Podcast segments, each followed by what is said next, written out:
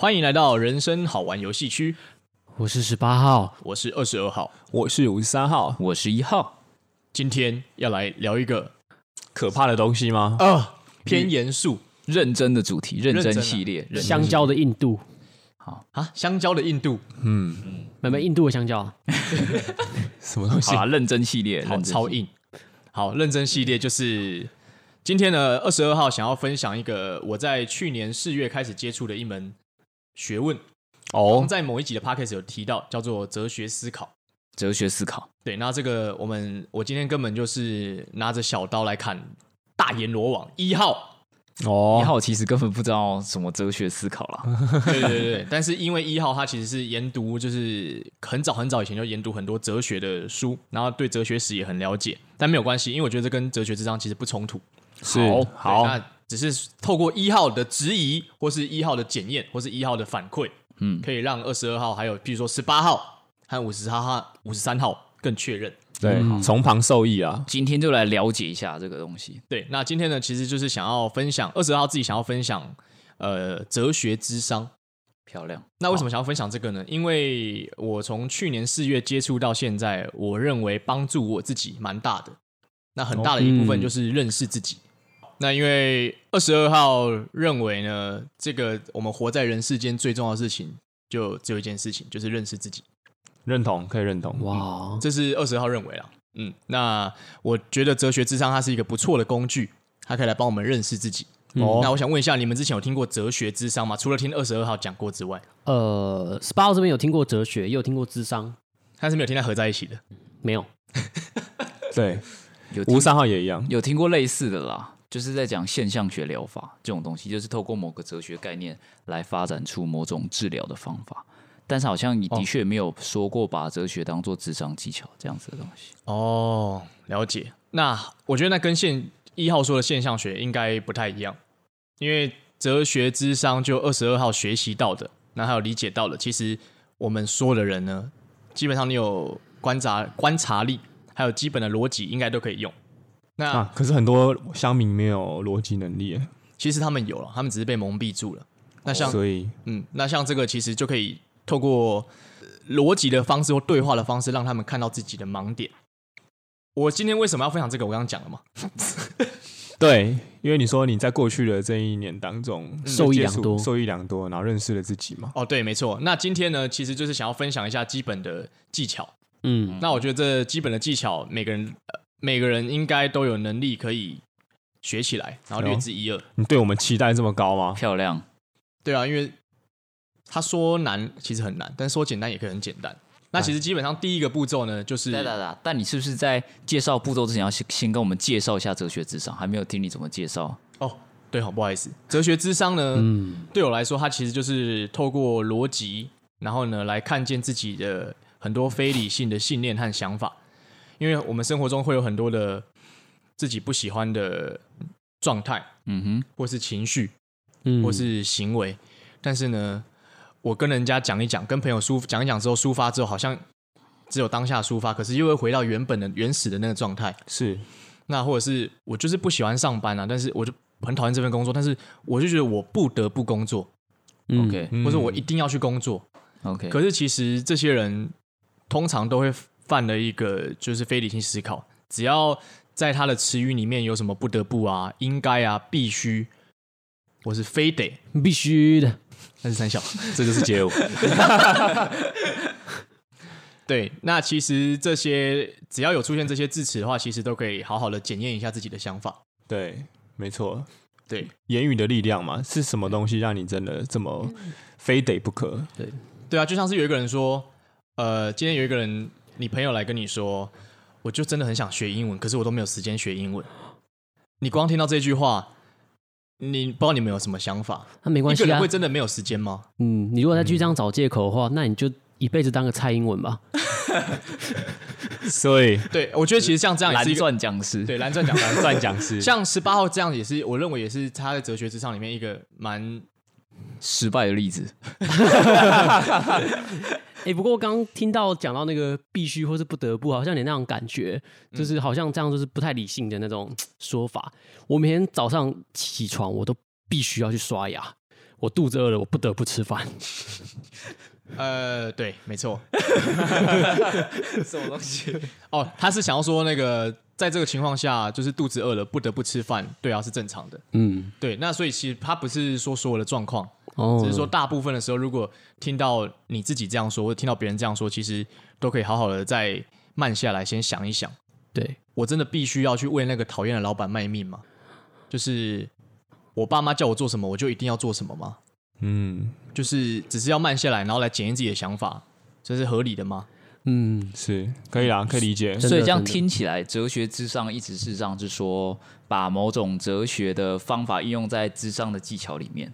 但是这个咨商的技巧，事实上跟我们一般现在所认知到的一种心理咨商是不一样的，不一样，反而比较像是一种对话的方法。对，嗯，所以它的名字实际上好像听起来会有点误导。刚才听你这样讲的话，嗯，会误导吗？我觉得我自己是不知道，因为我不是创这个名词的人，但我自己是觉得可能会误导，嗯因为会让人家误以为哲学智商，哇，我好像很多懂很多哲学家的思想，嗯或是我要有一个哲学史的脉络，我才能帮人家进行哲学智商。但其实不是，因为其实哲学 philosophy 它本来 philosophy 它可以拆成爱智慧，就是它的拉丁字根，嗯所以基本上你只要是一个喜欢智慧的人，你只要爱智慧的人，基本上呃，我们都可以说，就是我二十号自己认为啊，就是每个人都可以当一个哲学人。基本上我只要喜欢思考，我喜欢想事情，我喜欢智慧，我就可以说自己是个哲学人。可是哲学家就太嚣张一点了，哲学家可能就比较对我二十二号来说，那这是二十号的看法，我不是这个哲学智商界的看法，我要先厘清。嗯嗯嗯，对，那呃，其实他跟心理智商，我有因为我有问过，就是当初帮我上课的讲师，是他其实说，其实两个差很多。其实大部分人会比较喜欢心理智商，大部分人会比较不喜欢哲学智商。嗯那原因就是因为，呃，心理智商他比较多是听你讲，嗯，然后同理你，然后可能帮你重塑、帮你摘要，嗯，会有很多都是让你呃比较喜欢，就是让你可以啊感到被接纳。被接纳。让你用自己的节奏去，对，那其实哲学智商，它其实我认为它也是有接纳你，只是它好像会抛掉你的情绪，就是他会很中性的看待你的逻辑，哦，嗯。但是他不会给你去做任何的价值批判。譬如说，你今天有一个人，他来问问呃找一个哲学智商师，他说我在意淫我的表妹，嗯，他可能说啊你不能你不能这样不对什么之类的，就是他可能会表达同理嘛，说，哎，我也有做过这样的事。没有，这个是心理智商。哦，对对对，心理智商应该也不会这样子，我也要澄清一下，我刚刚听到你说，应该两个都不会这样子。两个都不会啊。我曾经也有过，没有，不会不会。哲学智商它比较就像是刚刚一号说的，它就是对话式的，但是它其实中间会忽略很多，呃，它会让你有点不太舒服，它会比较暴力一点点，嗯，对。但是其实还是看每个人使用的手法，但是我目前认识到的，好像都偏暴力一点点。哦，欸其实你学的好像蛮符合，就是我现实生活中对于二十二号人格的认识。真的吗？暴力吗？暴力 还是讲意义暴力的部分 没有，其实只有表妹的部分。啊啊！表妹的部分，对对对，类似这样子。那不过我我觉得嗯要讲一下，其实心理智商某种程度上也是暴力的，还是要讲一下。哦就是尤其是对于精神分析派的，是拉冈派的精神分析来说，因为通常有时候一开始病人来精神分析，他事实上是想要缓解他的症状，是意思是说他不想要感到那么痛苦。但精神分析它的重点是在于去深深入，在看到那个症状背后的成因，或是它背后无意识的机制。所以这并不是病人真正想要的，但是精神分析它却要带往那个地方。所以换句话说，精神分析它实际上有一个程度是说，病人不想要，但是智商师却强制这个治疗进行。其实所有心心理智商都都或多或少带有这样子的因素在，就是有些时候病人其实已经不想要再继续这个咨商，但是智商师还是会说，你还是要先来，还是要继续来。所以，所以这个暴力的程度，我想心理智商也不只是只有接纳的程度了。对对，我觉得一号补充的还蛮好的。真的，但是因为我自己的感受，然后还有听到，就是哲学智商，它更多都是会直接反驳你的逻辑。譬如说，呃，你今天是客户，然后我是哲学智商师，OK，然后我说好，你带了一个你带了一个问题来问我，那你要问什么？然后他，然后他就他的问题是问说，呃，我不知道怎么和我的家人相处。嗯，然后呢，以我理解到的，有些哲学咨商师呢，他从这时候早就是开始在观察你了，因为我不知道怎么跟我的家人相处。其实这根本就不是一个问句，嗯，就是他会先开始检验你呃的问题本身。哦，你说因为他的语气可能听起来不一样嘛？例如像是，哎，我真的不知道怎么跟我家人相处，哎，这个就不是一个问句。呃，不是，不是，我懂了，我懂你的意思。不是，不是这样，不是这样，哦不是是这是语语句上的。比如说，很棒，很棒呃，怎么和家人相处，怎么和家人好好的相处，嗯其实这就是一个接问号的一个很合理的句子。对可是其实很，我相信很多人会认为说，这很就是钻牛角尖啊，嗯就是你就是怎样怎样。可是其实这些都可以从一个人的一个一句话，真的厉害哲学智商师，他可以从你的一句话，大概就可以观察出你五到六个特质，哇哦，瞬间哦。嗯，那是非常非常经验老道的。那像这个，我不知道怎么和我的家人相处，就是哲学智商师他在之前会说，请你带一个问句来。嗯，那我们可能就可以观察说，哎，这个人他其实不带问句来，他是不是平其实平常可能听人家讲话都是听很大纲的。嗯那听听常常听人家讲话很大纲的人，他会不会其实容易跟人家沟通会有困难？嗯，就只听大概，然后就让他自己意识理解。嗯然后呢，可能他哲学之上是他可能脑中会有五个观察，对他的行这句话有五个观察，那五个观察就会产生五个预设观察。譬如说，呃，举例来说，像我不知道怎么和我家人相处，这是一个观察。他观察到他的语句并不是问号，而是句号。对。那他就预设说他可能不太会问问题，对。但是预设不一定是真的，所以他这时候要验证。是第三步可能就要跟他求证，呃，跟他说，你有发现这不是一个问句吗？嗯，那其实这时候呢，很多客户呃不太习惯这样子的方式，他说这就是一个问句啊，嗯。他就会展现他更多真实的一面出来。嗯哼，那这时候哲学咨商是又会有新的观察，所以你的任何一举一动，你的手怎么摆，嗯你讲话的语气，你用的用字遣词，都会被这些哲学智商师观察的很清楚。嗯那他会用这些来让你认识你自己。基本上哲学智商是呃，我认为哲学智商大概就是有点像这样。对，但是我想分享的不是说，喂，我们要成为哲学智商师去智商别人。是，我想分享的是说，其实我们每个人都可以当自己的哲学智商师，哦，要自己观察自己，自己观察自己。那其实嗯这个有一个很重要的一个步骤，我认为是要把你我们自己讲出来的话，对不对？对，就像是跟生掉生出来的孩子一样，要剪断脐带。哦。就是不能把这一句话还看成是我的，因为很多人我讲了一句话，那譬如说我讲某些话，然后呢一号他反驳我，他反，但是我就以为他在反驳你整个人。我整个人，但是其实这时候我帮他讲，我把这句话讲出来之后，我要把这句话先放在桌上，他跟我没有关系，我们了解，然后我跟一号一起来检验这一句话，诶，这句话我是不是其实真的我想错了？所以我觉得有一个前提是，就是要放下，就是很奇怪的那种自我防卫机制。剪掉那条脐带，对他跟我是有距离的。对，那当我因为他是我讲出来的话嘛，他一定是从我的信念里面这样子跑出来。当我剪断之后，我才能好好的看他。那我可以思考说，哎，我哎，对啊，我为什么会这样想？嗯我这样子想，是不是其是不是其实呃，我这样子想是不是带着某种信念？譬如说，呃，我说不能啊，不行啊，我就是听我爸妈的话啊。有些人可能会这样讲嘛。是那好，这时候我先剪断期待，往后退一步。哎，我就是要听我爸妈的话，是真的吗？要开始怀疑自己。但是如果自己不太会怀疑自己的话，其实可以请朋友一起来怀疑。就是哎，那为什么一定要听爸妈的话？哦，因为周杰伦唱那首歌，嗯，所以所以他可以发现出来，这个人他是周杰伦的粉丝，嗯漂，亮。了解，就是哲学智商，对对既然是周杰伦的粉丝，那年龄应该落在三四十岁以下。，对，没错。哎，漂亮。对，嗯然后他可能会喜欢外国混血的女人，像昆凌那类的。哦，我好像越来越了解这个人了。对嗯，就是这样，就是用这样的方式，没错。他平常早上起床都会故意，早上起床会故意眼睛半张，对，那呃，今天呢，嗯、二十二号其实把自己当成一个个案，然后来可以让大家练习看看。那像是二十二号每次来录 podcast 或是跟大家约出去，基本上都会迟到。所以所以但其实因为我从来没有正视过，不是从来没有，就是至少在跟十八号、五十三号、一号这群人在一起的时候，我没有去正视过我迟到这个问题。哦，他刚刚叙述，你有发现一个状况吗？我跟五十三号、一号、十八号在一起的时候，不会没有正视过这样的问题，所以跟其他人出去的时候会正视这样的问题，表示谴责。哎，其实这就是一个很好的观察哦。哎呦，你已经开始启动了，你已经启动了。呃，没有没有没有，他他他他刚刚把那个大字报就是在这边，哎，问我这个问题。对对对，没有，可是他这次其实是一个很好的观察。这本本来就是，我认为这是一个很重要的特质，观察力很棒哎，观察力，因为我们刚刚说第一步就是观察嘛。哎，我想问的是，就是你跟你的呃爬友们，就是出去爬山的时候会迟到吗？我想一下哦，嗯，好像也会，我会，会迟到多久呢？一两分钟。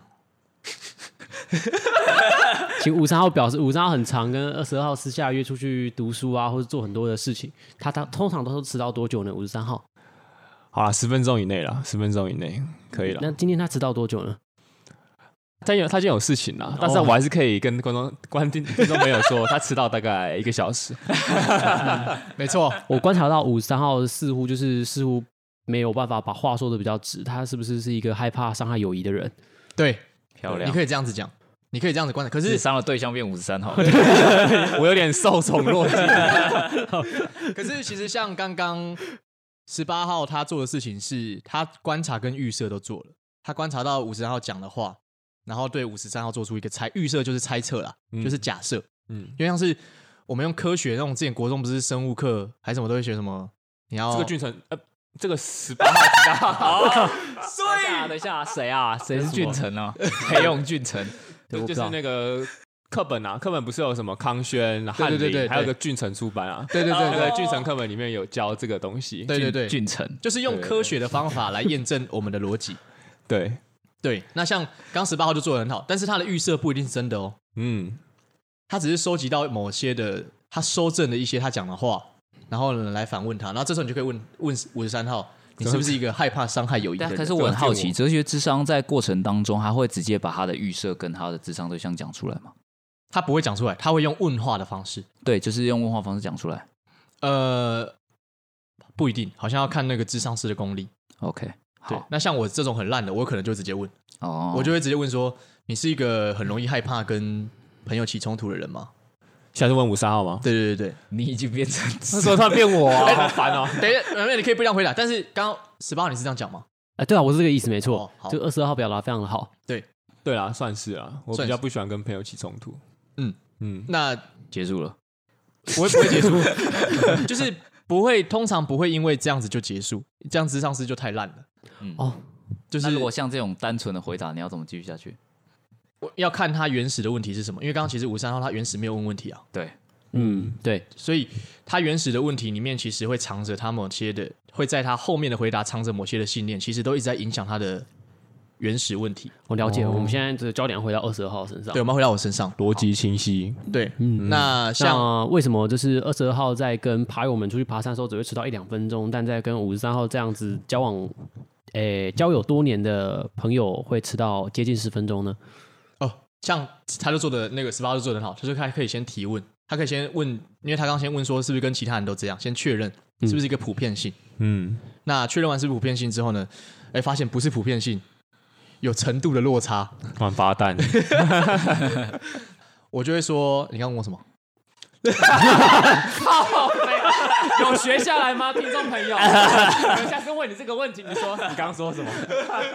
哦，我刚刚说的是要再重述一次吗？听众会不会觉得不耐烦？不会，不会，不会。哦，不会。好，我们可以确定五十三号记忆力。你们等下应该是可以直接预测。二二十号记忆力好像没有那么好。对，那我在叙述是，听众朋友可以直接快转十五秒。对，好。那我的问题是呢？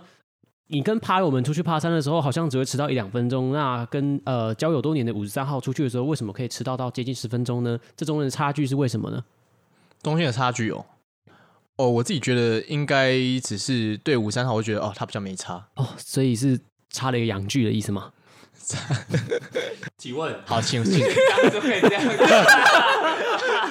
啊，对不起，那换五十三号好了，十八号这边 举牌退场，害怕黄牌退场，黄牌退场。对，就是就是，其实可以类似这样，你们可以继续提问，然后可以找出我为什么会迟到。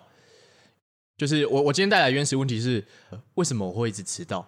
嗯，那其实我们这边好，我们先这边先暂停一下。好。今天有个客户问说，为什么我一直迟到？你们这时候有什么样的预设、观察或预设？我会五十三号先先说，嗯、我会好奇说，哎、欸，他其实知道他自己很常迟到，那我会好奇说，他为什么知道他自己很常迟到，嗯、但他却依然就是继续执行迟到的这个动作？嗯，所以我可能会问他说，哎、欸，所以你自己也有发现这个问题吗？然后他就说，对啊，说不然我为什么要问这个问题呢？对，然后我就会说，那你有想要？但这个好像有点不太像是哲学智商，我可能会说，欸、为什么不像？这个有点像是五三号过往过往在学心理智商会用到的技巧，或者说可能会说，哎，那为什么你会想要解决这个问题呢？我会我可能会偏向这样的提问呢。哦，其实我觉得跟哲学智商也是蛮像的啊。通常我哲学上问过问题说，这个问题对你来说重要吗？哦，对，类似这样。对啊，因为如果不重要的话，代表说他带了一个假问题来啊。嗯，那你看他他好不容易可以来哲学之上，他还带一个假问题来，那他带一个假问题来，我们又可以多对他多一个新的预设。哦，什么样的人会带假问题来？哦，他挑战这个智商师的威严，对，或者是他今天是被逼来的，他今天不是他自己想来的。哦，那我们就可以推测出说，有可能是他爸妈逼他来的。那我们是不是又可以再进一步推测？他，我们可以问他说：“你是自己想来的吗？”那他说：“不是。”那你干嘛要来？那他可能说：“我爸妈叫我来的。”嗯，那可以问他说：“你平常就是平常都是你平常你的生活都是被你爸爸妈妈控制住的吗？”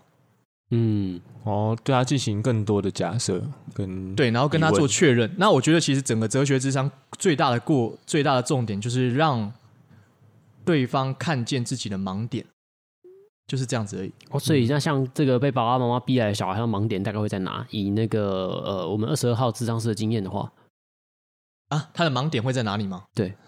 嗯，说真的，我到现在还不知道。我我会想知道说，我我像我现在只有好奇，我没有知道什么，我就好奇说，我要问他说，那你知道你一直在被控制住吗？嗯，先知道他们意识。那他如果说我知道，那你知道的话，为什么你还想要被控制住？就是他说、嗯、啊，没有办法，因为我我我不这样子的话会被之类的。他可能说，因为我不能反抗，因为听家人的话是一个就是孝顺的表现，类似这样嘛。嗯，然后可能说，哎、欸。然后你可能就问他更多的问题，去测试，算是测试他的底线在哪里吗？对。然后其实，在测试，其实我认为哲学上是一个记忆力要很好，要不然就把它写下来。嗯，像二十号记忆就很差，所以像我有在目前要在跟一个朋友练习，就是他当我的个案，嗯，所以我一定要写下来。而且像二十号自己的习惯是在练习哲学之上的过程中，我会用打字的 Word 档，嗯，他讲的每一字每一字每一句，我会尽量的把它打下来，因为我觉得那些都是线索。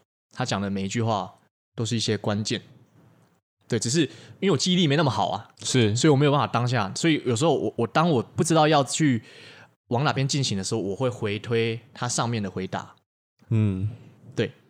那像刚刚，等下，目前为止有人要提问吗？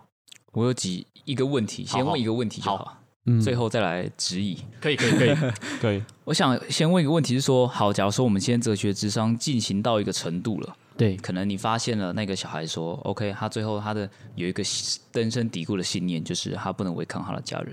之后呢，哲学智商的终点是什么？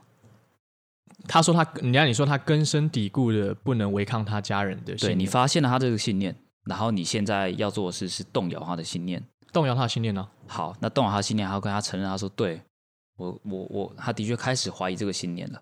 那然后呢？嗯，他这时候就可以二十二号认为，我现在不是代代表哲学之上发生，Okay. 我是代表我自己，嗯、因为我还没有认识那么多。是、嗯，那二十二号认为，我让我让他看见说，你知道这是一个非理性信念吗？就是这不是每个人都必须要遵守的。OK，他发现了，也承认了。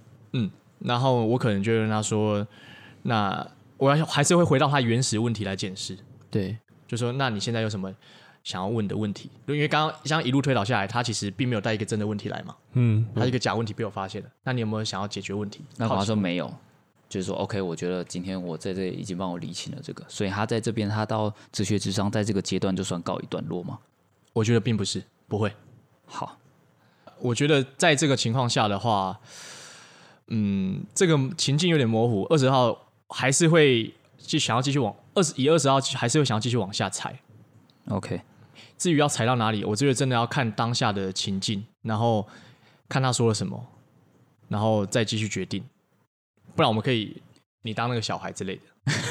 有点难啊，我觉得，我觉得这样释放会有点花时间，有点难。我只是好奇说，就是说，对于你认识的哲学之上来说，就是到什么样的程度？譬如说，今天我一开始我提一个问题，到什么样的程度，我可以觉得说我这个问题已经获得了完整的解答，或者说我已经厘清了我为什么会问这个问题。当我做到这件事情的时候，是不是我可以说这个智商的过程就告一段落了？我好奇的点是这个。然后第二个点是，我我我刚才这样听下来，我会觉得说，其实哲学智商其实。其实就是智商，它并跟哲学并不是有那么大的关联。反正它其实这样听起来，它有点像是某种推理的过程，或是推导的过程。是推理的过程。对，所以我也很好奇，说那哲学在里面扮演了什么角色？哲学在里面扮演了什么角色？嗯，这是一个好问题。我认为，对我来说，对二十二号来说，哲学就是一个，呃，因为他好像最一开始是有一群哲学家，他们在。就是那些哲学家其实也都读过很多哲学史，或是很多更多更厉害哲学家的概念。嗯哼，但他们觉得这些应该要变成一种应用哲学。是，他觉他们觉得他们逻辑很屌，他们逻辑其实都很清晰，非常的非常棒。但他们觉得这些应该要跟一般人做结合，就是跟不是没有在读哲学史的人做结合。嗯。所以他们利用他们的逻很强的逻辑，来到了一般人的生活里面，去帮用理性的力量。OK，去解解决，或者是去帮助他们思考问题的源头是什么？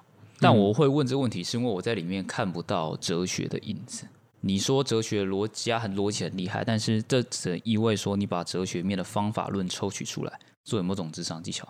但是即使是这样子，刚才在你解释哲学智商的步骤跟过程当中，我依然看不到有一种哲学的方法论在里面起着作用。是。的感觉，所以我才会好奇说，到底哲学这面，我我原本以为是说，可能在跟他的信念做一种对峙的时候，是你可能会给予他某种对于价值的重塑，然后引导的这个过程当中，可能后面会有可能会可能介绍一些哲学思想或什么之类的。我以为，嗯、但是很显然并并不用有这样的过程，反而是让他自己去解释自己嘛。对，其实，在哲学智商过程中，哲学智商师就是一面镜子。那如果镜子会说出自己的思想的话，那它就是魔镜。基本上，我只是当一面镜子，我去让客户看到他自己的样子，不管是丑的还是好看的，或是不好看的，就是不断的映照出他的盲点，从他的语句语句间，嗯，去让他发现他自己，认识自己。最终的目的其实是认识自己。也许今天哲学智商结束了，他最一开始的问题并没有得到解决，但是。呃，我现在说一个厉害的哲学上是不是二十二号，会让他看到，会让他看到说，哎、欸，我今天我又我多认识了自己一点什么？是、嗯、那 OK，当我多认识自己一点什么，说哦，原来其实不一定要听爸爸妈妈的话，因为这个世界不是这样运作的。那我是不是可以知道哦？那这段时间里面，因为我还必须活在我爸爸妈妈的照顾之下，嗯，那他是不是可能可以比较接受这个事实？我说可能，对对。他可能可比较比较这个接受的是哦，原来那我再过个两年，我大学我大学了，我就可以比较有自由的人生，嗯，他才不会在这两年里面不断的疯狂的埋怨，为什么我爸妈就是这样，为什么、呃、他太多的混乱，对，嗯，OK，哦，嗯，大概是这样子。不过这样听起来，我我现在可以讲我可以可以可以哲学咨商的质疑之处嘛，就是说这样听起来的话，哲学智商它事实上是对我来说啦，我我对心理学不熟。如果我讲了有错的话，请纠正我。好，请说。就是我觉得跟认知心理学的预测并没有什么太大的差异，就是认为说一个人的想法或是一个人的认知会决定他接受到的这样子的一个的行动，或者是他做出的行动所带来的感受。换句话说，他是透过先转变自己对世界的看法，来改变世界加之于他其上的情绪跟不同的呃的力道这样的感觉。对。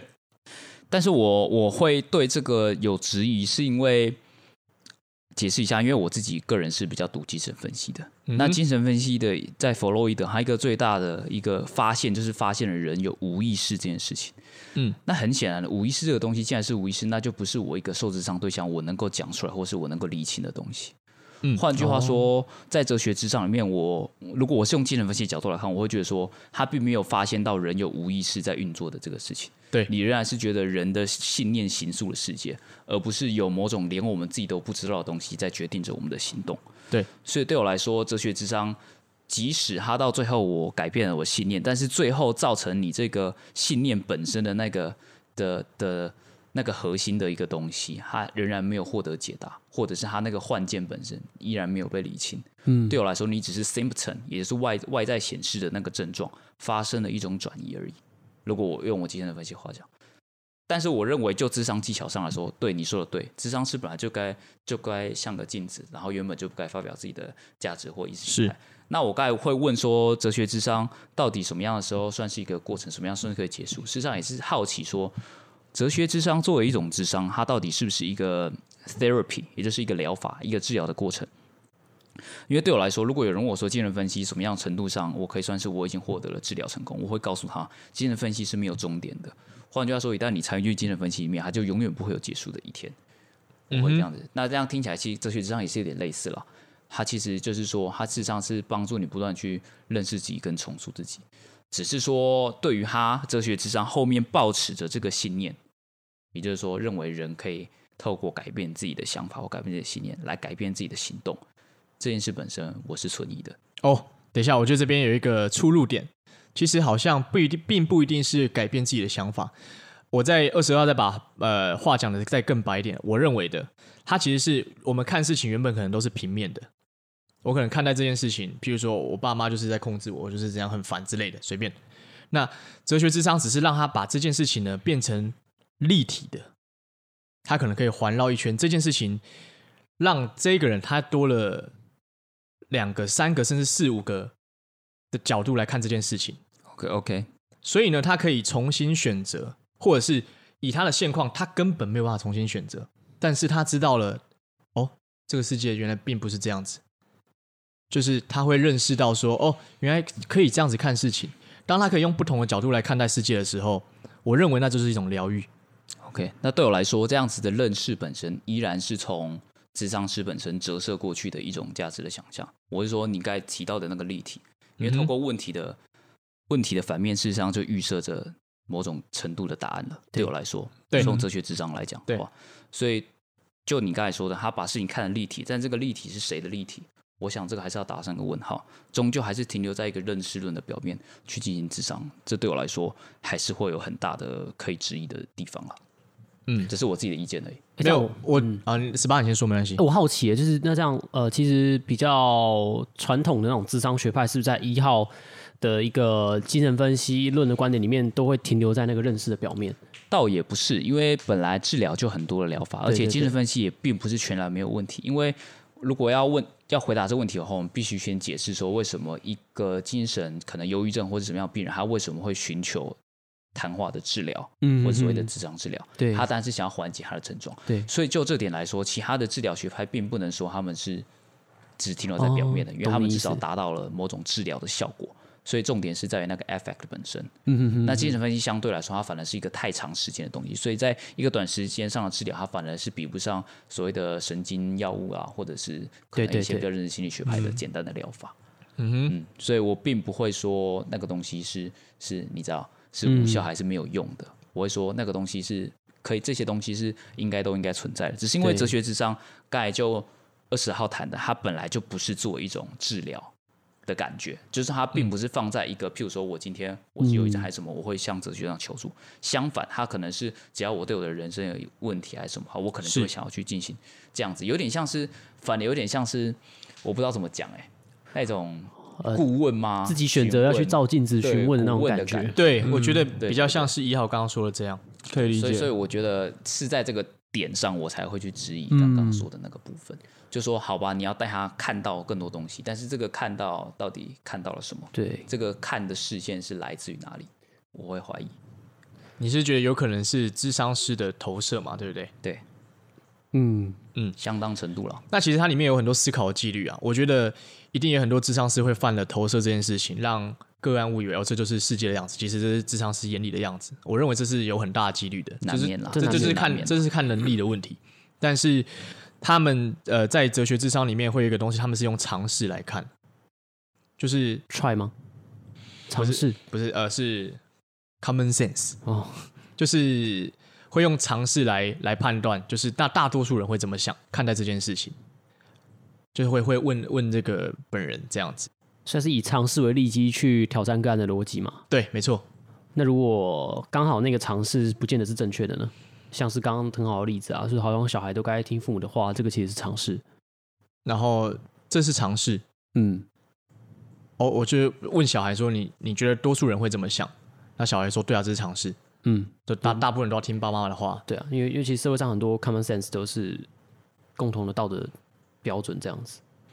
我在、嗯、我我只是好奇，没有我我我觉得你这个提的蛮好的。嗯，我以为哲学智商就要去挑战 common sense，就其实不是嘛？对，因为他刚刚说是以 common sense 为利基去，嗯，哦，你是要挑，哦，所以你的哲学智商其实要挑战 common sense，那我刚刚会错意，两个都有哎、欸，我有点我等一下这边这边二十号，我就要先道歉，因为我我并不是很了解说，当在譬如说个案在想一件事情的时候，譬如说啊，譬如说好，这个球是圆的，好了，嗯，然后那个。它明明就是圆的，但是呢，个案他可能会说没有啊，它是那个方形的。那我说的尝试是指说，那你觉得多数人来看这颗球会是怎么说？哦，了解。可是通常我听到这一种用尝试来说，通常都是在一个比较团体的场合，嗯，就是团体的场合，可能在场有十个人，对不对？对。然后呢，可能像我印象很深刻，有一个哲学智商师，他就问，那时候是一个演讲，然后他说现场帮一个人智商。然后呢，他就问那个人说：“你知道你没有在回答问题吗？”嗯，他说：“我不知道。”然后呢，他就说：“好，那我们等一下。”他就请全场的人说：“那大家觉得他刚刚没有在问问题的，请举手。”然后就哇，一堆人都举手。他说：“哎，你有你有发现有有几个人举手吗？”他发现他让他发现，其实以尝试就是多数人来看待事情，他根本没有在问问题。我指的尝试是有点像这样子的尝试。